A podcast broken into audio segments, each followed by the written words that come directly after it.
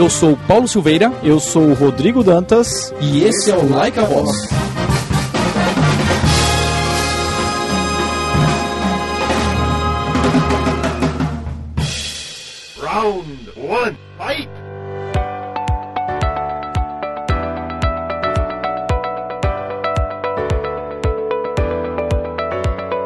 Sou Rodrigo Dantas, sou fundador da Vindi. Nessa 11 edição, Paulo, eu descobri que eu tô ficando velho, que eu, eu, não tinha essa barba nas primeiras edições e ela tá ficando branca, né? A Vindi é uma plataforma de meio de pagamento, a gente é líder em recorrência no Brasil. Quem quiser conhecer um pouco mais, fazer billing com a gente, criar um e-commerce, fazer PDV com a gente, vai lá em vindi.com.br.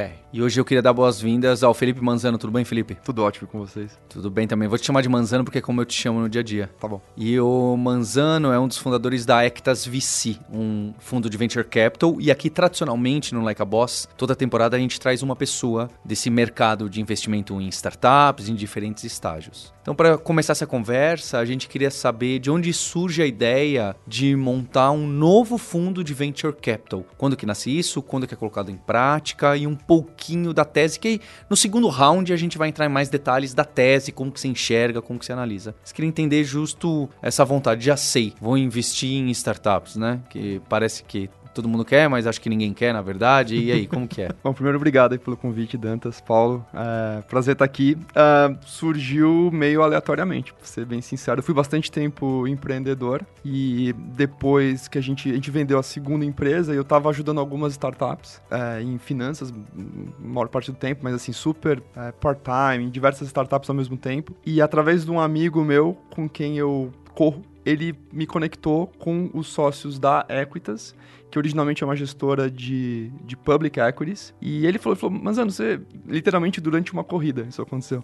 Gente, correndo de fato mesmo. Correndo de fato. A gente corre junto há muitos anos, é um amigo muito próximo. E ele falou, ele falou, Manzano, você já pensou em ser é, investidor de VC? Porque você já montou empresa, já levantou capital, já vendeu empresa, conhece as pessoas desse mundo. E eu falei, pô, nunca pensei, mas acho que de, há, alguns anos já eu, eu, eu tenho como princípio fundamental assim de trabalho, a coisa mais importante para mim é com quem eu trabalho. Aí eu falei para ele, eu falei, esse, pra esse amigo, eu falei, as pessoas são legais, você conhece bem? Ele falou, pô, conheço super bem, são super legais. E aí eu fui bater papo e me dei super bem com o pessoal da Equitas, com os sócios da Equitas. E a gente começou em 2020 no, no, no, meio da pandemia. Caramba, no meio da pandemia? No meio da pandemia. Eu lembro que quando a gente se conheceu ao vivo lá, o escritório estava fechado, a gente abriu só pra gente se conhecer ao vivo mesmo. É, e a gente começou o, o a Equitas VC, que, que, que é uma operação com equipe própria, com fundo próprio, né? Que, mas a gente divide escritório e é muito próximo com, dos sócios da Equitas. E a tese, falando rapidamente dela, é uma tese de investir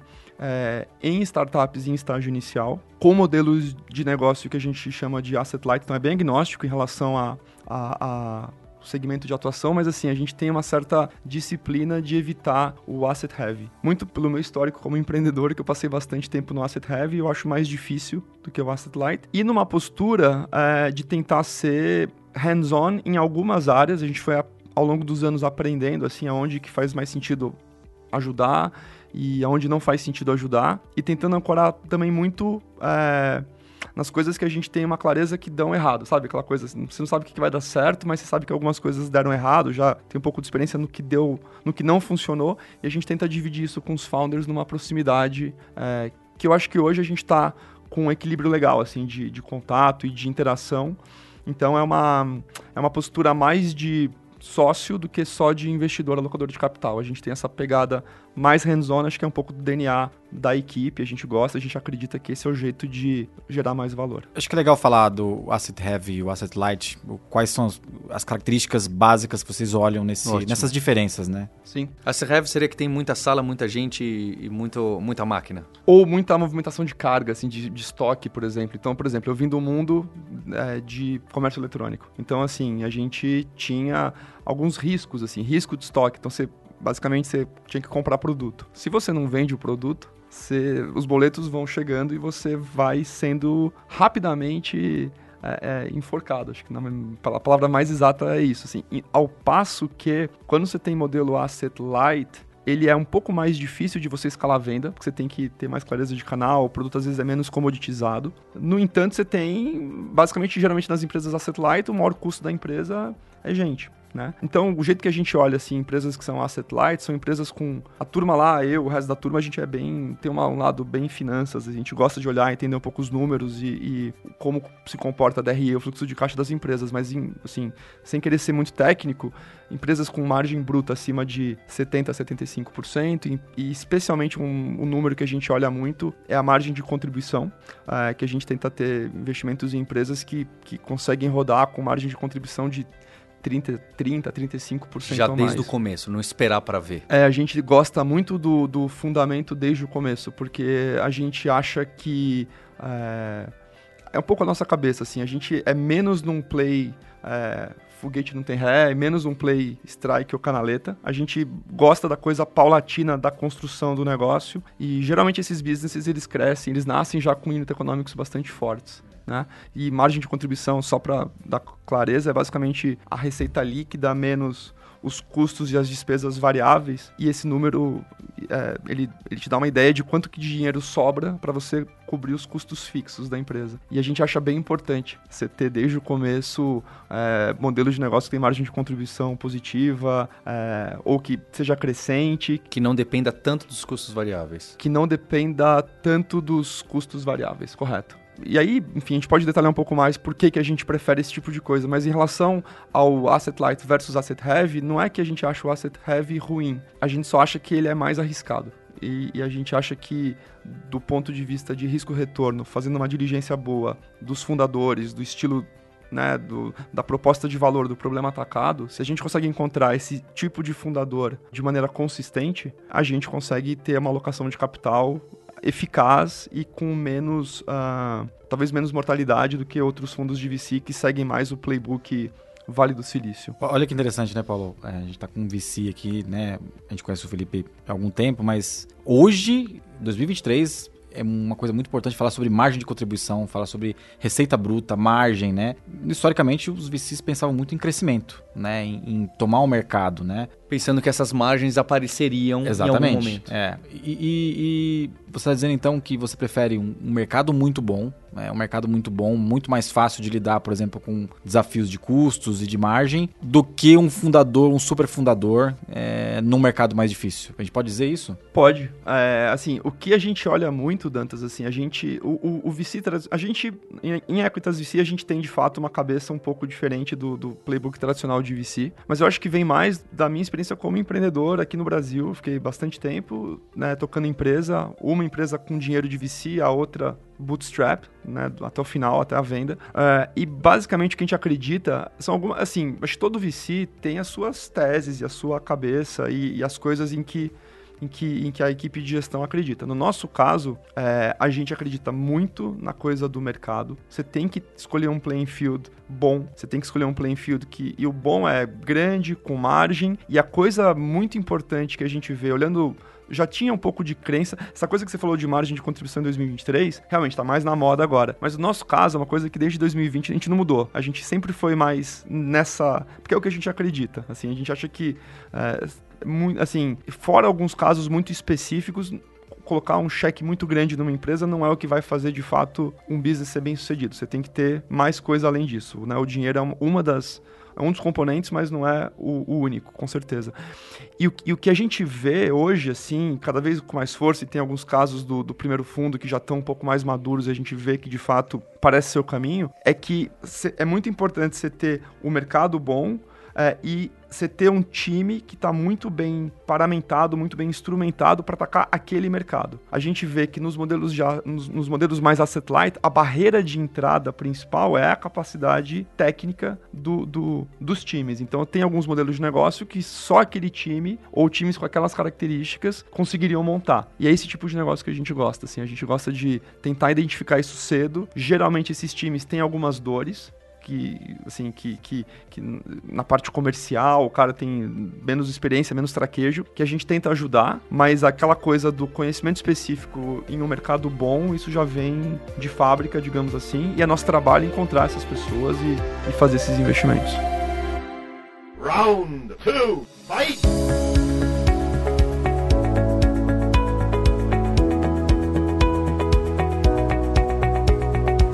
Felipe, nesse segundo round a gente quer saber um pouco mais como que vocês selecionam esses investimentos, assim, a gente sempre teve curiosidade, por incrível que pareça, na, em conversa de bar a gente nunca perguntou para você, né? Como é que chega esses investimentos pra vocês? Vocês decidem num comitê, vem via deck no e-mail, no site da Ectos VC? É de várias fontes, né? Em relação a deal flow, a gente, a gente tem algumas fontes, assim, acho que uma, a fonte principal hoje em dia são os fundadores que a gente já investiu, ou mesmo gente que a gente não investiu, mas que entende a nossa cabeça, porque a gente tenta ter uma tese bastante disciplinada disso, de fundadores de perfil mais técnico, que, que entendem que eles querem ajuda, eles não querem só um cheque. Então, assim, a gente, é o nosso perfil e é o que a gente acredita, então acaba, é, essa coisa acaba se perpetuando e depois de algum tempo a, a mensagem fica mais clara, já faz alguns anos que a gente está fazendo, e tanto do portfólio quanto, quanto de outros empreendedores que a gente passou que indicam.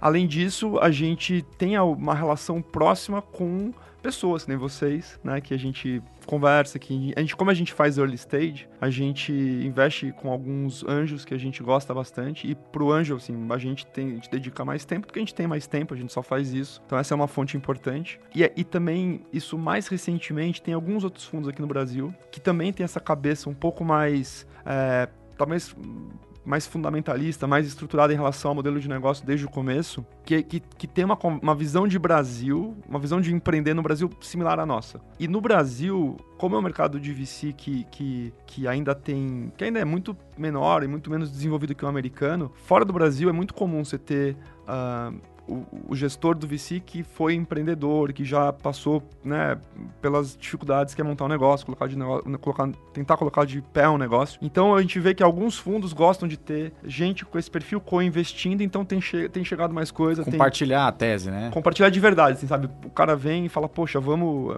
assim, é, olhar junto e, e eu eu olho por esse ângulo, você vai trazer esse geralmente no nosso caso a gente tem uma, a gente tenta, acaba acontecendo naturalmente, de estreitar uma relação com o founder, é, de, de, tentar, um, tentar ter uma relação de confiança, porque a gente sabe que é difícil montar e não é. E às vezes o founder tem que também uh, manter um pouco a aparência diante do fundo, porque tem a coisa do próximo round, da próxima rodada. E isso é uma coisa que às vezes é, é legal ter alguém que já passou pelas dores, porque a pessoa consegue se abrir um pouco mais e a gente sabe que é difícil, né? Não é um negócio trivial. Então são essas fontes, assim, LinkedIn, essa coisa de prospecção também é super importante, assim. Pode parecer meio batido, mas é um negócio que... Sério, vocês fazem isso faz, lá? Faz, faz porque a gente consegue, a turma lá, o, o, o Guilherme e o Vitor, que são pessoas que focam bastante, são os analistas da equipe, eles têm bastante coisa que chega é, e que eles prospectam mesmo, Fazem, fazem. E, e dá bons resultados. E então, a, o mecanismo de você estar tá lá no website da Ectas VC e alguém mandar um PDF, um PowerPoint por lá, é mais raro?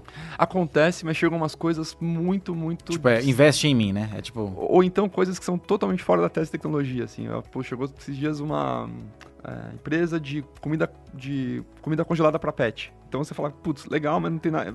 legal, aí, tem mercado, interessante, mas não tem nada a ver comigo. Não tem a ver com a tese, asset heavy no caso. A gente responde e tal, mas o, geralmente, acho que assim, sei lá, 70, 60%, 70% de um flow chega por WhatsApp, alguém que manda um deck, ou você já viu isso daqui, você, você tá olhando, já conversou com esses caras, ou então o founder da nossa empresa fala, puta, falei com o founder, papo bom, tá acontecendo muito, como a gente investe em empresas B2B, que algumas das nossas empresas têm como clientes outras startups que, que os founders consideram interessantes. Então o cara fala, pô, fala com aquele cara porque ele tem um produtinho legal e eu, a gente tá atendendo ele aqui como fornecedor, mas vale a pena, cara. E a gente gosta muito do, do das empresas que estão meio que fora desse mundo de VC, porque essa é uma outra coisa também que a gente tem uma visão um pouco diferente em relação à, à questão de alocação de capital, que é a gente se preocupa menos onde o cara estudou, qual MBA que ele fez, é, enfim, em quais startups ele trabalhou. A gente se preocupa mais com o mercado de atuação dele e, e qual que é o diferencial técnico dele em relação a atacar aquele mercado. Então, às vezes, chegam umas coisas que o cara nunca falou com o VC, o cara não se sente parte do, do clube, assim, ou, ou, ele acha que às vezes nem conseguiria captar, mas a gente olha e são coisas que já estão um pouco mais maduras, que tem unit economics, que o cara já meio que foi fazendo, e você fala, pô, isso aqui é um negócio legal. Às que... vezes só precisa de um empurrãozinho, né, de uma governança, né, Felipe? Sim. Então, assim, esse tipo de coisa a gente gosta muito, mas é muito por rede mesmo, por relacionamento. Meu WhatsApp, é, ele fica movimentado porque e a gente troca também, fala com a gente às vezes chega coisa pra gente, chega muito coisa para mim asset heavy, muita marca nativa digital por causa do meu histórico, a gente indica para outros fundos porque tá fora da nossa tese, mas a gente conversa. Então, é uma coisa bastante é, é, em grupo, assim, coletiva. Não é um negócio. A gente, é import, a gente acha muito importante ter relação próxima com os outros fundos. E, e mas para fazer negócio, tem alguns fundos que a gente tem uma visão de mundo parecida. Aí é muito legal, porque você traz gente que tá alinhada no equity, tá todo mundo colocando cheque. E aí a análise fica mais completa. É uma coisa que a gente gosta bastante de fazer. Quantos investimentos vocês fizeram? E se puder citar alguns em a gente fez uh, nove investimentos no primeiro fundo e o segundo fundo que a gente está deployando agora, a gente já fez três. É, e estamos diligenciando aí o quarto. É, e aí a gente tem algumas coisas que a gente gosta bastante. Tem a, a turma de Elvenworks, que que, que é um play de, de DevOps, de infraestrutura de cloud, um negócio assim super técnico, mas assim, o, o um dos co-founders foi é, CTO da CVC, o outro trabalhou com tecnologia na Globo.com, então você vê que a gente é super técnica e é uma empresa que está em break-even, que é uma empresa que já tem... Já tem um histórico. É, e a gente, a gente começou, né, o, o, nessa empresa, Paulo também é investidor, então... É, a gente começou lá com eles do zero praticamente, mas assim, você não, é, não era tão difícil de enxergar que aqueles caras iam ter diferencial técnico para conseguir é, é, resolver dores desse mundo, que é um mundo que está crescendo, a coisa do mercado, né? Ainda se, muito se fala de cloud, mas ainda tem uma porcentagem super relevante de, de aplicações que estão em servidor, que estão on-premise e que estão migrando para a nuvem. Então é um mercado que está crescendo e esses caras estão atacando esse problema com um instrumental, com um ferramental técnico muito potente, porque eles têm muita experiência. Então a gente olha hoje a empresa, é, a gente investiu nessa empresa em 2021, eles estão em break-even, estão crescendo, estão com... É uma empresa que está com a perspectiva de fechar fechar o ano de 23 com algo como 35% de margem EBITDA. Então é bem o exemplo do que a gente acha que é legal, assim. E, e uma relação muito próxima com os founders, porque a gente fala bastante com eles, mas de, de investir num modelo que é asset light, de entender o risco de execução que existe, mas também se a empresa começa a vender, ela não precisa de, ela não precisa de um faturamento de centenas de milhões de reais para começar a gerar margem. Ela já começa a gerar margem com dezenas de milhões de reais. Então, esse tipo de coisa a gente gosta muito, assim. A gente acha que, assim, em alguns casos, é, faturamento, venda, top line, é, pode ser uma métrica de vaidade. E você tem que ter uma disciplina de olhar Caramba, o que vem abaixo. Que, que interessante você pensar assim, que em muitos casos vocês pensam assim também. Sim, a gente pensa porque você, você olha e fala, cara, beleza, o cara tá faturando, mas o que, que tá sobrando desse faturamento?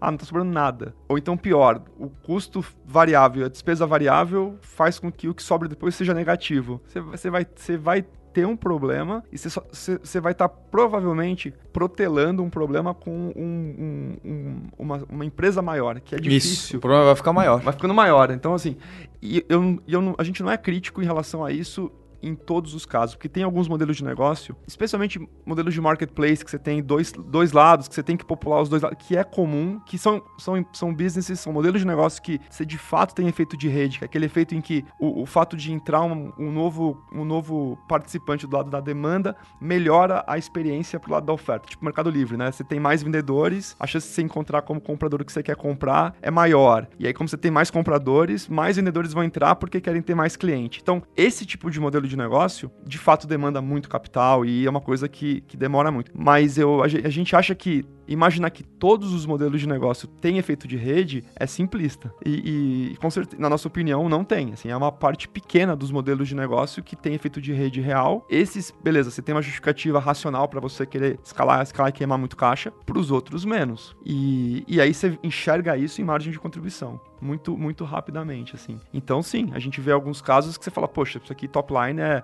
top line, faturamento, né, receita bruta, é, o empreendedor consegue é, é, colocar, queimar preço, investir os tubos em marketing é, e, e, e para crescer, mas não necessariamente ter um business, entendeu? Então, a gente tem essa disciplina de tentar entender é, um pouco mais o que vem abaixo da linha de faturamento, desde o começo. Por isso, então, que vocês acabam focando muito em B2B, né? Que B2C acaba tendo uma necessidade de capital maior também. Tem. É, eu vim do B2C. Então, assim, acho que é um pouco tem um pouco também assim de, de como você, como eu vivi bastante tempo, quase 10 anos, a operação B2C, é, a gente vê que no Brasil a coisa de retenção, a coisa de marketing, a coisa de adquirir cliente é, é, é um assim é, é, muito brutal. Nosso portfólio de todas as empresas que a gente tem, tem tem duas que são B2C, mas assim a empresa de uma das empresas B2C do portfólio é a Medway, que até já passou por aqui. Mas é um B2C muito especial no sentido de que a mesma tese, o diferenci... se nós três, a gente se propusesse a montar um business de preparatório para residência médica, a gente não conseguia. Tem que ser médico para montar aquele negócio. Você entende a persona, você entende o tom de voz, você entende no detalhe as dores. Os fundadores de Medway, os três são médicos, então eles têm uma clareza muito grande e estão muito bem posicionados para montar o negócio e executar o negócio de Medway em escala, que é a fase que está agora. Da mesma forma que os fundadores de Elvin, que são os caras de DevOps, estão bem posicionados para poder montar um negócio de infraestrutura em cloud. Então, assim, esse tipo de coisa, é, sim, o B2B a gente acha que é mais. Ele consome menos capital, mas sempre volta naquela coisa do começo, de meu, qual que é a diferenciação desse founder em relação ao mercado que ele está atacando. E dentro de casa a gente faz uma análise, uma discussão, e a gente tenta passar bastante tempo com os founders também para conhecer de como que a gente pode ajudar e, e como que é a interação com eles, como é que a gente sente, como é que eles sentem a gente. A gente acha realmente isso importante. Felipe, você contou um pouco sobre processo de seleção, como vocês recebem, quais são as preferências do fundo e até a tese de vocês. Mas depois coloca o dinheiro, alocou o capital e aí? É, é, quais são os desafios que vocês encontram na gestão do portfólio? Você tem uma questão cultural do fundador também, que vocês acabam se enroscando um pouco no início? Ou você já se protege antes de alguma forma? A gente foi aprendendo ao longo dos anos, mas assim, hoje em dia, e esse mercado que tá um mercado um pouco mais conservador, digamos assim, tá permitindo a gente ter mais tempo de analisar. Então, o que a gente tem feito e a gente tem gostado muito de fazer, tem sido um processo legal, é o seguinte, a gente, como a gente investe em empresas que estão em early stage, muitas vezes, tem dois casos, tem empresa que já tá faturando, sei lá, seus 5 milhões de reais por ano, já tem unit economics, então a gente faz a análise mais é, do- dos números, né, da, da, da coisa que eu mencionei, das métricas principais, o crescimento de, de receita, que é super importante, é, e as margens de, de bruta de contribuição, que é um negócio que a gente leva super a sério. Mas tem outras empresas que estão muito no comecinho. O cara às vezes tem poucos clientes, é, faturando algumas centenas de milhares de reais, ou às vezes até menos por mês. E nesse caso, a gente, antes do investimento, a gente tem feito um processo de discovery, que é basicamente a gente faz isso a quatro mãos junto com os founders. Ah, que é basicamente entender, beleza, qual que é a tua proposta de valor? Ah, é essa. Beleza, quem que é teu potencial cliente? Dá uma lista pra gente, a gente, a nossa equipe de Equitas e Seed, quem são os potenciais clientes. E a gente, como a gente só investe em Brasil, a gente usa muito isso, essa coisa da conexão com as empresas brasileiras, de marcar conversas, que, que a gente faz esse processo bastante disciplinado junto com os founders, para perguntar ou para conduzir, tem até uma, uma metodologia que foi uma pessoa da nossa equipe, que é o Felipe Sertório, que, que desenvolveu dentro de casa, de conduzir discovery para de fato ter a clareza de que a dor que a startup está se propondo a atacar existe. Caramba, vocês entram numa potencial, um- uma prospecção. A gente entra no Discovery, porque o Discovery, é- basicamente o que é o Discovery? É um, a, gente, a gente faz esse, esse trabalho com a startup, geralmente até presencial com a gente no escritório. É, o- o- na- as últimas startups que a gente investiu, elas têm passado um dia por semana com a gente, no escritório, antes do investimento. E aí a gente conecta com as empresas que a própria startup falou e tem um trabalho de condução dessa entrevista que é gravada, transcritada, que, que tem que ser cuidadoso, porque é muito fácil o founder. Tem duas coisas que tem que tomar cuidado. Três coisas, na verdade. Uma é o processo de discovery, ele é, ele, ele é uma conversa para você falar da dor. Então, o primeiro cuidado é não virar um pitch comercial. O founder não querer vender nada. Então, é simplesmente, é muito mais ouvir e às vezes a empresa nem fala o que ela está se propondo a desenvolver para ver se de fato existe a dor do outro lado. A segunda coisa que a gente vê que tem que tomar certo cuidado e, e a metodologia que a gente foi, vem desenvolvendo, a gente vem melhorando e, e fazendo isso a quatro mãos com os founders, é que o founder tem um viés de confirmação muito grande. Então, assim, às vezes ele, ele teve um call ali de meia hora e, e o, o outro lado tá super assim, você vê que não tem, mas no final ele, pô, parabéns pelo que vocês estão fazendo. Ah lá, ele falou parabéns. Pô, ele adorou, ele quer. Nossa, você viu lá? A gente falou, cara, mano, Ele só falou parabéns. só falou parabéns. e a terceira coisa é isso, que é uma coisa mais cultural do brasileiro de, de, de não querer desagradar. É muito difícil. Ele termina bem a reunião. E ele não quer falar, cara, achei uma porcaria que esses caras estão fazendo. Não, não serve pra mim. E e ele não fala, ele fala, ah, pô, parabéns. Então, assim, a falta de papo reto, a gente já meio que sabe. Porque qual que é a nossa, nosso, nosso intuito com esse processo? São, são duas coisas. Uma é, pô, ter uma clareza, e é uma fase, assim, inicial dos investimentos, mas a gente acha que isso é uma coisa que é diligenciável. Pô, a dor existe. A dor, o problema é um problema que vale a pena ser resolvido? Ou essa empresa aqui é uma. É uma. É uma, é uma, é uma, é um, é uma solução em busca de um problema? que é muito cruel. Uma vitamina não um painkiller, não um analgésico. Então, assim, a- isso é uma coisa. E sabendo que founder tem viés e tal. E aí, então isso é uma coisa que a gente faz antes do investimento, a gente prepara mesmo e leva para comitê, muitas vezes com base nos no, no que a gente encontrou desse, dessas conversas. E tem uma outra coisa que é como a gente tenta passar tempo com os founders e como a gente. Geralmente eles estão no escritório fazendo esse processo, cara, começa a ter aquela, aquela dinâmica de, pô, vamos almoçar, vamos ali no quilo aqui embaixo. Aí você começa a conversar com a pessoa, fala, cara, por que, que você está empreendendo? Por que, que você estudou? Por que, que você estudou o que você estudou? Por que você tá fazendo isso com sua vida, né? tá fazendo isso com a tua vida? Por que, que você tá indo por esse caminho? Porque é difícil, né? E aí você começa a ouvir um pouco as histórias e você começa a entender um pouco mais. E é uma coisa bidirecional, assim. A gente vê que a gente também a gente tem que gostar das pessoas e a gente também tem que ter um pouco de, de, de intimidade para poder construir confiança em cima disso e vice-versa. No sentido de falar, pô, o founder também tem que se sentir bem com a gente. O cara tem que. Até para ele. Assim, acho que a premissa é uma premissa razoável imaginar que as coisas vão dar errado antes, antes, antes, antes delas darem certo. Então, assim, você vai passar por momentos de crise. Então, você tem que ter nesses momentos de crise alguma confiança construída para conseguir superar, ou pelo menos ter acesso à informação para entender e para tentar poder ajudar o founder. E nessa fase de, de passar mais tempo junto, a gente, a gente constrói um pouco isso. Tem uma empresa que a gente investiu recentemente, que é a DEC, que é uma empresa de engenharia de dados, que a gente conduziu esse processo com eles no mês de outubro, novembro do ano passado. Então, toda quinta-feira, eles vinham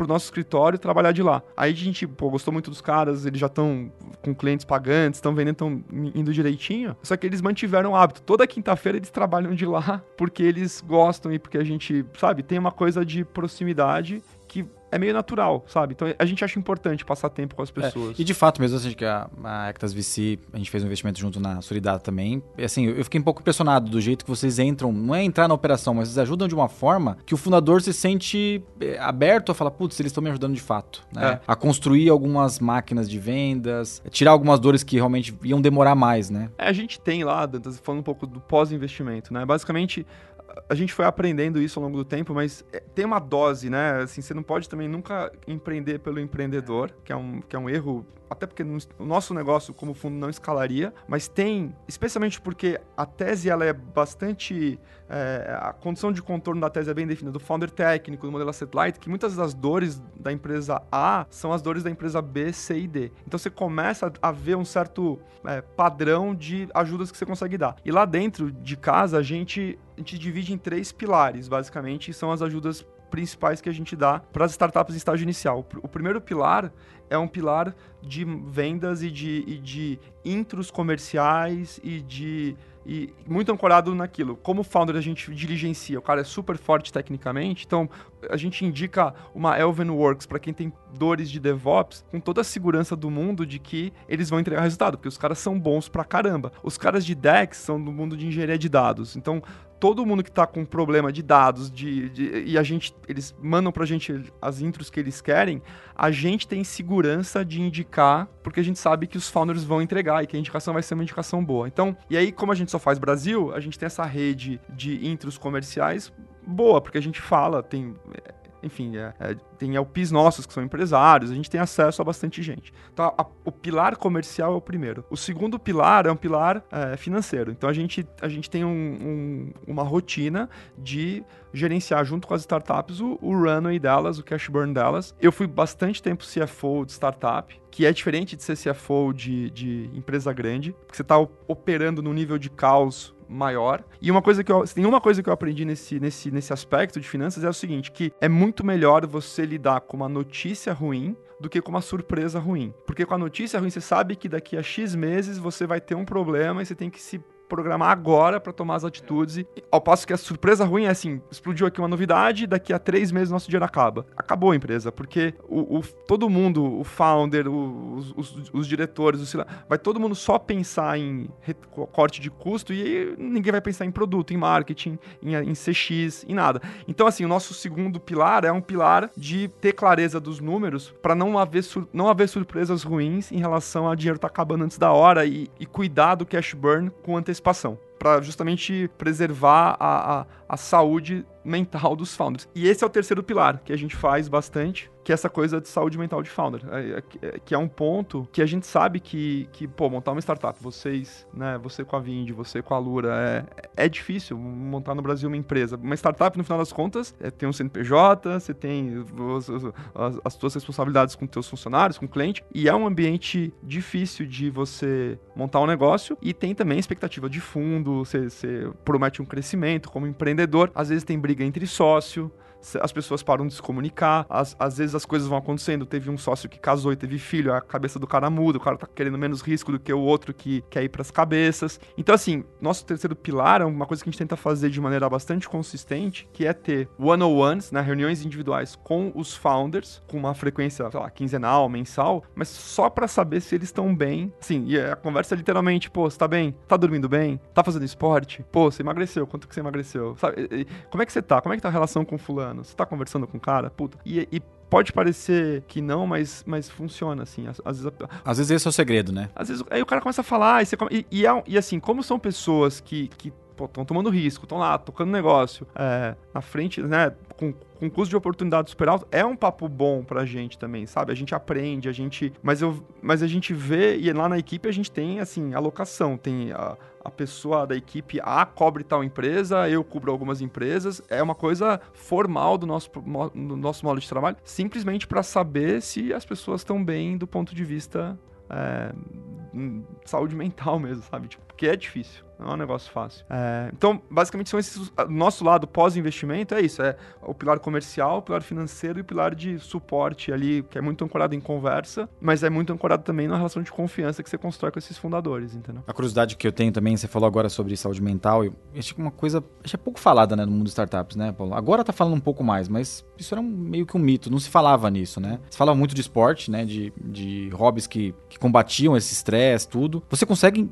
identificar, o seu time conseguia, ou conseguiu na história identificar é, founders já com problema saúde mental já no início do, do pitch, assim, você fala, hum, o negócio é bom, o mercado é bom, mas ele não tá não tá equilibrado. Tá bem. Cara, a gente vê alguns indícios, Dantas, assim, não, não é, acho que saúde mental, assim, é difícil, é, demora um tempo para você, porque ainda mais no pitch, assim, quando o founder tá lá, ele vem com uma, ele vem para vender e, e, né, com aquela, mas demora um tempo. O que a gente vê, tem algumas coisas de indício, você fala, pô, o cara, olha o LinkedIn do cara, o cara é, passou em 15 empregos, você fala, putz, tem que... alguma coisa aí, né? Talvez tenha alguma coisa aqui. Às vezes não tem, mas às vezes tem. Menos saúde mental, mais cultural comportamental. E você sabe que tem que ter um nível de resiliência. Eu acho que é um pouco assim, você ancora nas certezas. Assim, pô, eu tenho certeza que uma startup de sucesso ela passa por diversas fases que são difíceis, que vão ter, pô, crise, que não vai ter a venda esperada, que vai ter um problema. Você vai ter que ter um tônus ali, um, um nível de resiliência, e você tá ali tentando entender qual que é o nível de resiliência daquele cara, com uma com pouca interação. É, e eu acho que é nisso, pré-investimento é muito isso, é muito você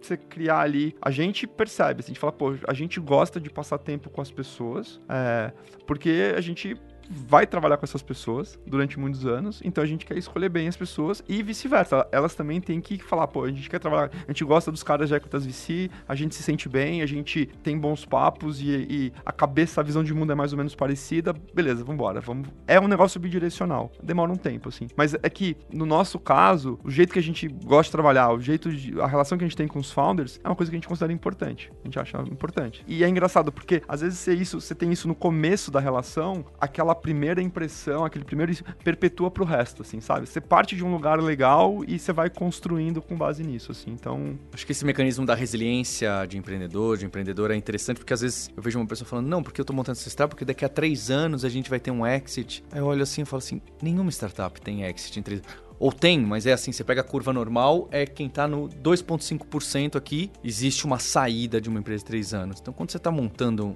um negócio, se você não tem aquela ideia de que eu vou trabalhar por 10 anos com isso, ou por 15 anos, minimamente, eu acho extremamente difícil, não é? Então, se você não abraçou uma causa, ou não gosta muito do seu time, não gosta muito do setor que você vai trabalhar, não gosta muito de empreender, fica difícil porque o tempo de maturar uma, uma empresa minimamente é grande. Claro, tem exceções que uma empresa pequena é adquirida porque funcionou muito bem aqui para esse banco, claro que tem. Mas se você for ver as histórias, quanto tempo demora para uma empresa fazer IPO ou vender ou ter um estágio que ela tá lucrativa, que ela vive por si só, é é altíssimo, né? Então, eu acho que esse é um. Uma, eu queria colocar isso até para todo mundo que, que assiste a gente, né? Porque às vezes tem gente que fala assim: ouço Like a Boss, Paulo, Dantas. Graças a vocês eu tô com muita vontade de empreender, quero empreender. Fala, olha, acho que a nossa proposta aqui no Like a Boss não é essa, né?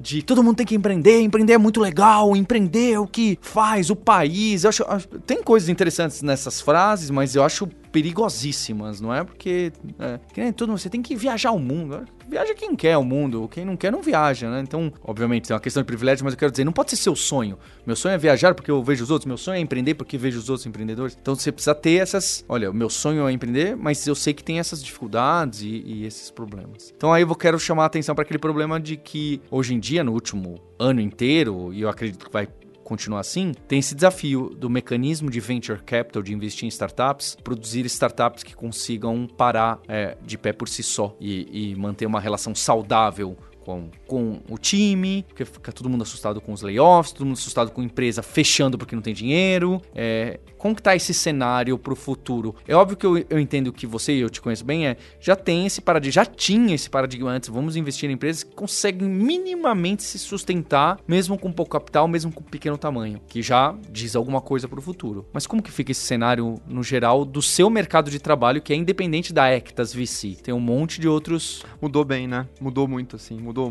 muito. Tá todo mundo ainda meio que no Brasil meio assustado em relação a questão, aos fundos, né? Em relação à questão de alocação de capital e, e houve alguns excessos no passado. Muito ancorado, é engraçado porque a situação econômica no Brasil mudou bastante, mas eh, no mundo de VC é muito ancorado na percepção da economia norte-americana, né? Porque acho que o dinheiro de investidor que investe em VC o maior parte, o grosso vem dos Estados Unidos, então quando você tem uma taxa de juros que começa a subir, uma inflação que começa a subir uma, no patamar que não se via há muito tempo, muda muito rápido a dinâmica, né? É, então assim, eu acho que tá mais difícil levantar capital, os valuations eles estão mais difíceis de sustentar, mas eu me parece, Paulo, que a coisa, o que me vem à cabeça assim, a coisa mais fundamentalista, mais pé no chão, parece ser a coisa que realmente perdura. Perdura, você fala, cara, beleza, você segue o jogo, tem alguns fundos que a gente tava conversando conversando, né, que são fundos que estão fazendo isso há bastante tempo no Brasil, que tem uma consistência, tem uma constância, tem aquela coisa do. Não sei se vocês conhecem aquela história da, da, da marcha das 20 milhas, lá, o cara que conquistou o Polo Sul,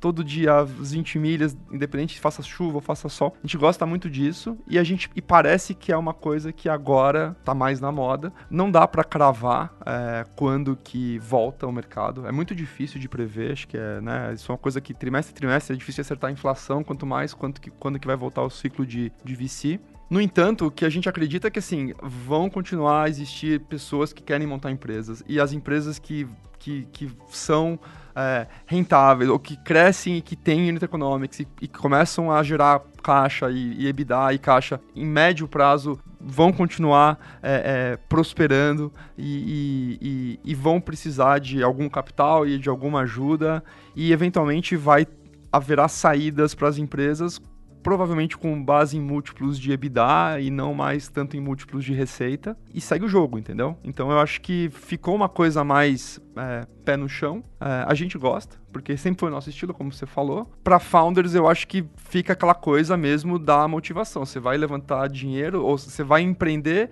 não porque você consegue levantar dinheiro, mas porque você tem alguma motivação intrínseca real, algum problema que você tem realmente interesse de resolver, alguma coisa que está te tirando sono e que está te fazendo querer pedir demissão do teu emprego e, e arcar com o custo de oportunidade para colocar alguma coisa de pé. Então eu acho, ao, ao passo que você houve, houve, situações em que era mais, pô, tá fácil de captar, então vamos aqui, vamos aqui e, e vamos ver o que que dá. Eu acho que essa coisa do vamos ver o que que dá reduz bastante, assim. Mas eu vejo como positivo, assim, sabe? Eu acho que é uma coisa que dá uma, uma decantada e eu acho que as empresas que, que surgem vão ser empresas que vão ter mais fundamento desde o começo, é uma coisa é, que acho que no, no, final das contas é aquele, é aquele remédio amargo, mas que no final das contas é positivo para o ecossistema. Acho que a, a, nova safra vai ser muito boa. Essa safra que vem agora é porque o cara tem que realmente querer empreender e escolher o negócio certo e se preparar para isso sem olhar capital. Sem olhar só capital. Só né? capital, é. é concordo. Round 3, fight! Felipe, nesse terceiro round aqui a gente quer conhecer um pouco mais de você. É, o que, que você faz para aguentar essa pressão também? Que acho que ser gestor também não é uma coisa simples, né? Ainda mais nesse momento que a gente está passando agora, né? Que, que você faz no dia a dia? Quais são seus hobbies para suportar isso? Eu acho que ser gestor é desafiador, mas ser empreendedor é, é bem mais desafiador. Bem mais. Na, pelo menos na minha experiência. Talvez é porque eu sou mais velho agora, então você já tem um pouco mais de cancha. mas, mas, assim, mas ser empreendedor eu acho que é mais pesado. Ser gestor, a gente leva muito a sério essa coisa da, da responsabilidade com o dinheiro dos terceiros, tanto que a gente tenta diligenciar e fazer nossa lição de casa para alocar bem capital e trazer retorno para os nossos investidores, tendo disciplina. Então a gente tem essa responsabilidade responsabilidade, mas é, é uma responsabilidade que a gente está confortável em assumir. O meu hobby, Dantas, é um, eu sou um corredor é, há muitos anos. É uma coisa muito importante para mim. O fundo nasceu através de uma corrida, né? O fundo nasceu através de uma corrida.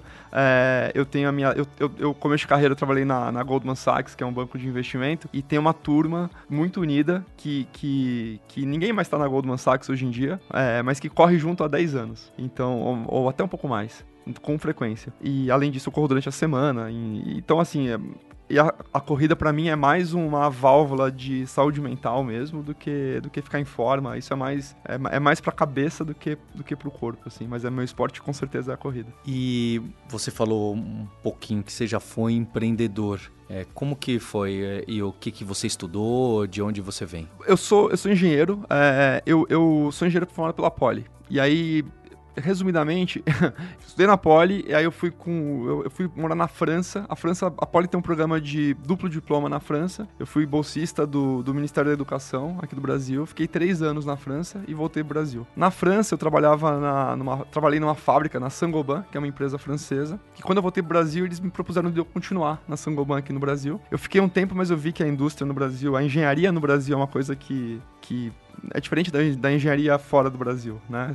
A, inovação tecnológica lá fora e técnica é bem maior do que aqui. E aí eu fui trabalhar em mercado financeiro, fui para Goldman Sachs, onde eu fiquei três anos. Eu tinha um amigo, tenho um amigo, que é muito próximo, que, que, que entrou na Poli comigo, que entrou na Goldman comigo, uh, e a gente tinha vontade de empreender. E a gente... Uh, combinou uma data, eu fiquei três anos na Goldman, a gente pediu, eu pedi demissão em março de 2010, eu tava na Goldman, ele tava na BEM, a consultoria, e a gente montou é, do, do, do, nada, assim, do zero, cabeça bem de consultor e bem de, de, de, banqueiro de investimento, uma operação de venda de cosmético dentro de salões de beleza, que não tinha nada a ver com tecnologia, a gente não tinha nenhum diferencial em em, Venda de cosmético, produto mesmo. Produto, em classe, em salão de beleza classe C. Eu lembro que quando eu pedi demissão da Goldman, que foi em março de 2010, eu tava num projeto que era uma captação de dívida para um, um frigorífico enorme aqui do Brasil. E eu fui para Singapura com o CFO da empresa, classe executiva, gravata Ferragamo, bem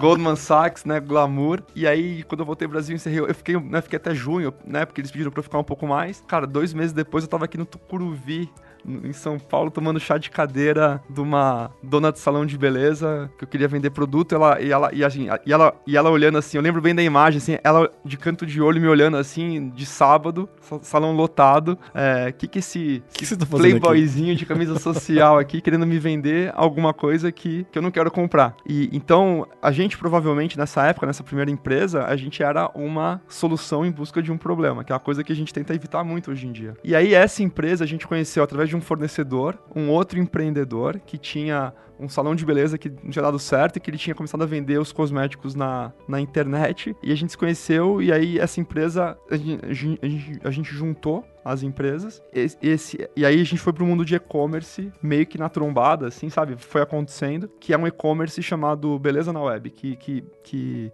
que na época não tinha nenhum capital externo. A gente vendia. É, cosméticos com para quem, quem é de finanças um pouco, a gente tinha um descasamento de caixa muito grande. A gente tinha, a gente vendia o, o shampoo parcelado em 12 em seis vezes no caso, só que a gente pagava o nosso fornecedor em 30 dias. Então, uh, quando a gente começou a escalar a venda dessa empresa, né, que a gente se juntou, que a gente virou sócio, virou todo mundo sócio dessa empresa, é, a gente começou a precisar de dinheiro, porque a gente precisava pagar o nosso fornecedor. E a gente tomou uma dívida é, de, de, de, alguns milhões de reais com aval na física dos, dos três sócios. No, no é. E aí, eu era um dos três, e a gente, eu fiquei muito preocupado com, com isso. E, e aí eu fui atrás de um investidor para colocar dinheiro na empresa. E aí a gente, através de um antigo chefe meu lá da Goldman Sachs, que é um cara que tá lá até hoje, ele nos apresentou para a turma de um fundo norte-americano chamado Tiger, que é um fundo de VC de Nova York, que investiu na empresa em 2000 e o primeiro dinheiro foi em 2011. Então essa empresa eu fiquei até 2015 como sócio dessa empresa. E aí depois eu, eu montei uma segunda empresa com outro colega da Poli também, que era uma empresa de, do mundo de suplementos alimentares, produtos para academia, que também era e-commerce. Mas nessa segunda empresa, a gente queria. Eu, eu, eu tinha muita vontade de ter um business que ganhava dinheiro, não só. não só gastava. Não só, não, só, não só crescia, né? É um pouco a questão da prioridade, né? Da priorização. Então, beleza, era um business muito bem sucedido, crescia muito. Mas na segunda empresa, que foi a Central Fit, a gente, meu sócio e eu, a gente tinha. Pô, vamos fazer um negócio para ganhar dinheiro. E era uma coisa assim. E aí a gente foi numa linha e você volta volta nisso, assim, a coisa do modelo de negócio é importante para o empreendedor. Essa coisa desse conhecimento um pouco mais é, financista, financeiro, ele é importante porque você vai tendo uma clareza de tomada de decisão. Então, o que, que eu quero dizer com isso? Nessa segunda empresa, a gente tinha um e-commerce que vendia marca de terceiros é, de suplementos, né, produtos para academia. E a gente começou uma iniciativa em 2015, mais ou menos, de marca própria, com toda a complexidade que era desenvolver uma marca própria. Importava é, é, matéria-prima da China, a gente tirou radar na empresa, importava matéria-prima, a gente terceirizava a fabricação com três fábricas em São Paulo e uma em Minas, era toda uma operação com, complexa do ponto de vista logístico, então era uma marca nativa digital, lá em 2015, nem tinha esse nome ainda, uma DNVB, mas qual que era o ponto, assim, quando a gente, do ponto de vista de margem bruta, que é basicamente quanto sobra, né, de,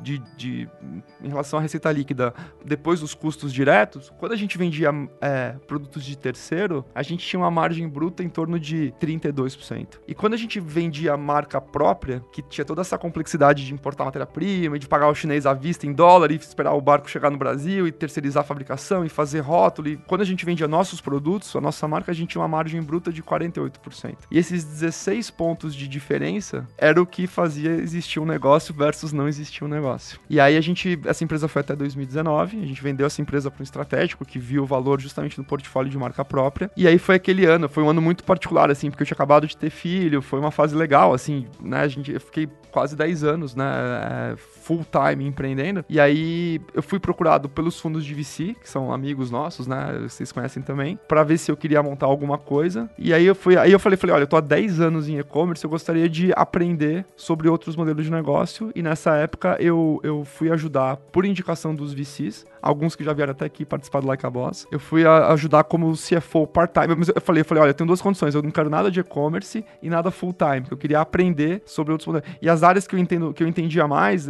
por experiência de execução, eram finanças e vendas. E aí eu assumi como CFO part-time de algumas empresas do portfólio desses fundos de VC, algumas que já vieram aqui também participar, os empreendedores. E, e aí depois, como, como a gente falou no começo, numa corrida, esse amigo meu, um amigo querido, muito próximo, é, chamado Rafael, me apresentou para a turma de Equitas e aí a gente montou o VC. Então esse é, esse é o histórico. E tem uma outra, acho que esse histórico é algo muito interessante, as pessoas gostam bastante dessa parte. E como que você organiza, você recebe bastante deck, você recebe bastante pedido de reunião, você marca muita reunião com as pessoas, né? É, você às vezes me manda no WhatsApp, você faz perguntas difíceis e aí às vezes no outro dia você tem que cobrar, ei Paulo, o que, que você acha? Eu falo, meu, eu preciso de um tempo porque a pergunta é difícil. Então, é como que você organiza é, suas tarefas, seus e-mails, seus compromissos para não, não ficar completamente caótico? Ah, ótima pergunta, Paulo. Eu, a resposta que eu, que eu tenho para isso é assim, a, a, equipe que a gente tem lá no, em Equitas VC é uma equipe, é a melhor equipe que eu já tive na vida, assim. Eu já tive equipes de diferentes tamanhos. É, em Beleza, na web, eu cuidava uma época de operação. Então tinha mais de,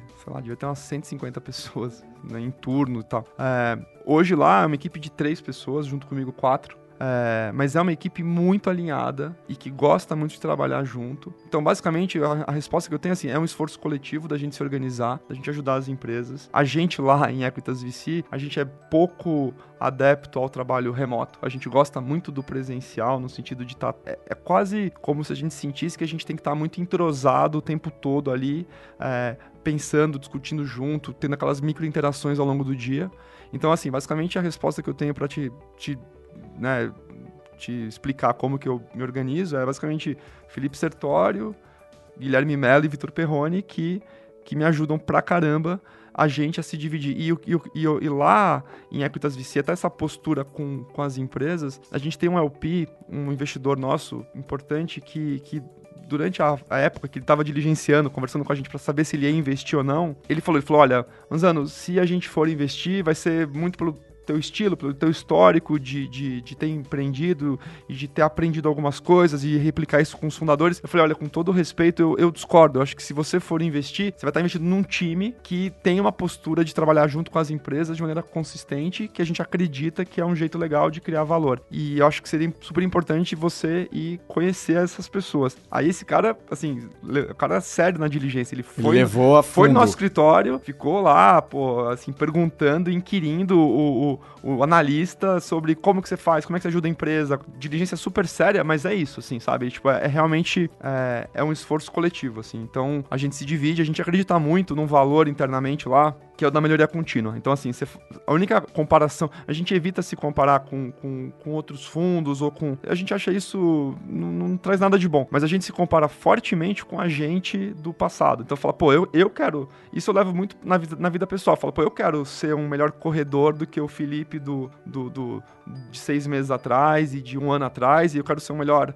é, colega de trabalho da minha equipe em relação ao que eu era. E isso acho que é uma coisa que permeia e traz bons, bons frutos, assim. Então, aí você vai iterando e vai tentando evoluir e você vai encontrando o que, que funciona e o que, que não funciona. Então, basicamente é isso. É um esforço coletivo que a gente leva bastante a sério, Paulo. E tem algumas histórias com você, não é? É, e você, assim como Dantas e outras pessoas que já estiveram aqui, eu troco muita, é, muitas preocupações como empreendedor, como, como líder. E eu tenho uma história interessante, é, recente com você, que eu gostaria de passar para quem está ouvindo a gente em relação à cultura de empresa. Então, quando a sua startup começa a crescer, sua empresa começa a crescer e passa ali de 15, 20 pessoas, você já começa. Coisas começam a acontecer sem você estar tão próximo. Quando passa de 100 pessoas, tem muita coisa acontecendo sem você estar tão próximo. E aí tem essa palavra cultura, né? que durante um tempo eu sempre achei meio exagerado. Cultura, você tem que tomar cuidado com a cultura. Ah, cultura, lembrei, não, porque a nossa cultura, a nossa cultura. Eu achava, eu achava "Ah, essas pessoas estão falando algo, colocando Você tá mais. longe da operação, Paulo. Então, hã? O pessoal fala, você tá longe da operação, né? É. Tava do- perto de você, não tô mais. Isso, e aí essa palavra cultura começa a ganhar mais peso, porque nos últimos dois anos, talvez nos últimos três, e a pandemia ajudou isso, o trabalho remoto também fez isso acontecer mais, mas quando passou dos 150, 200 pessoas, eu comecei a ver que o time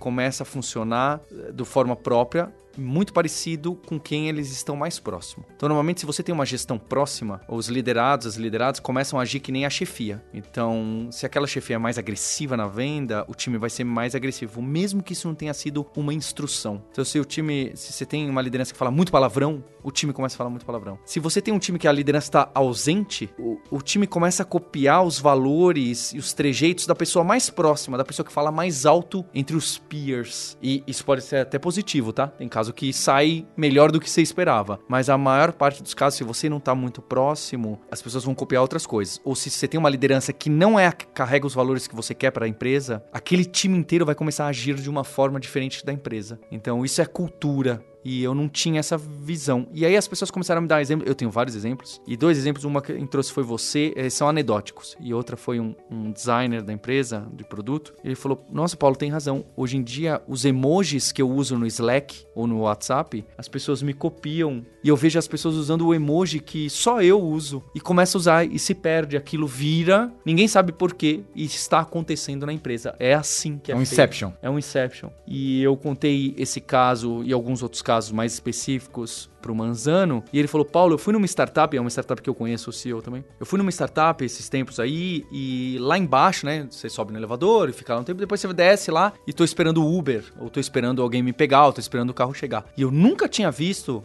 Lá embaixo dessa empresa, tanta gente fumando. Muita gente fumando. E eu achei curioso, né? Nossa, faz tempo que eu não vou em algum lugar que tem tanta gente fumando. E de repente desceu o CEO pra fumar também.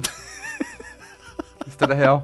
Essa história é real, anedótico, correlação não é causa, é óbvio. Mas eu vou dizer uma, uma informação que eu acho que você não sabe. Dessa, essa história tem um desfecho. Eu encontrei esse CEO pouco tempo depois, num jantar. E eu peguei e contei essa história pra ele sem, sem usá-la. Eu falei, olha, eu tava no meu. Um amigo meu contou que teve uma empresa aí. Aí na hora que eu terminei a história, ele falou: Ei, sou eu que. Só que agora já as pessoas já não estão fumando menos. Eu falei, ué, por quê? Porque eu parei, Parei de, de fumar. fumar. Então é uma, é uma, é uma lição. É, não dá pra negligenciar a cultura. É, de, e você ser o exemplo, o líder ser exemplo. Concordo 100%. Assim, eu tô em alguns boards que são empresas um pouco maiores e eu, eu tenho uma proximidade bastante grande com os CEOs das, dessas empresas, dessas duas empresas em específico, que são empresas maiores. E eu falo, falo, olha, você não tem a dúvida que tá todo mundo te olhando de canto de olho pra saber o que é que nem filho pequeno. É, O filho não vai falar, não vai fazer o que você fala, ele vai fazer o que você faz. E, e a- o exemplo, teve um cara super inteligente, eu gosto muito, ele, ele falou um negócio, ele, ele usou uma expressão, ele falou, ele falou, Manzano, existe um negócio chamado tone at the top, o tom no topo.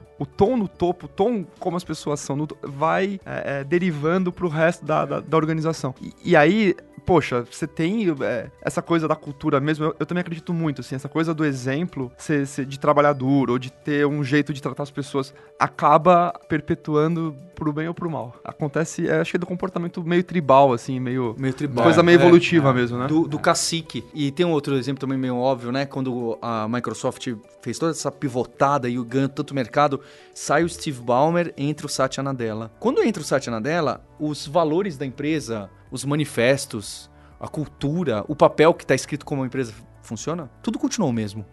É o mesmo. A mesma é, é mesmo nós valorizamos isso aqui na Microsoft ou qualquer outra empresa grande. Trocou o CEO, a empresa mudou de rumo inteira. Inteira. Não, agora é mais cloud, esse negócio de se é o Windows, Linux tem menos problema. Não, agora a gente tá mais em SaaS, não, a gente vai o GitHub. Mudou tudo e as pessoas começaram a trabalhar de uma outra forma, sem que ninguém tenha, "Ah, vamos alterar os valores da empresa. Eu não tô falando que não é importante, mas que o, o líder como exemplo pra cultura, por isso quando alguém me critica, fala, pô, aquela reunião você foi um pouco dura, eu falo assim, aí eu falo assim, a minha resistência é, era pra ter sido mesmo, precisava naquela hora. Aí depois eu penso, talvez ele vai fazer assim com o time dele, eu preciso Entende? Eu me preocupo com a forma. Eu falo, legal, eu- não é uma questão de razão, é uma questão de como eu quero que as coisas se perpetuem, como que as pessoas interajam uma com as outras. Concordo 100%. Cara, a cultura é super importante. Negli- E se você negligencia, É, não dá. alguma cultura vai emergir. Então, então é assim. é, tem aquela frase também assim: cê- eu- lá na equipe, equipe pequena, então eu vejo assim. es- Esses dias eu fiz aniversário e aí a esposa de um dos da- das pessoas da equipe mandou uma mensagem querida. Ela falou assim: Poxa, parabéns.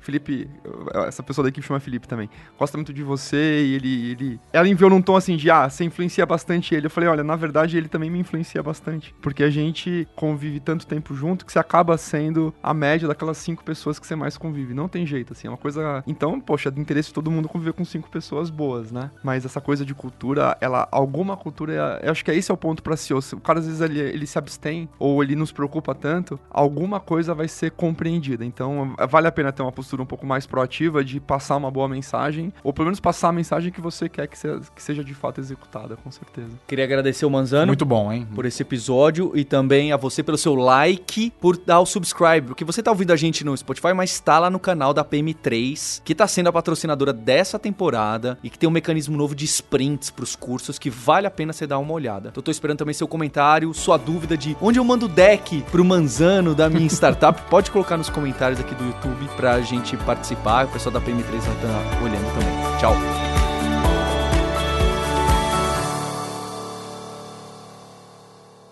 You win! Este podcast foi editado por Radiofobia, podcast e multimídia.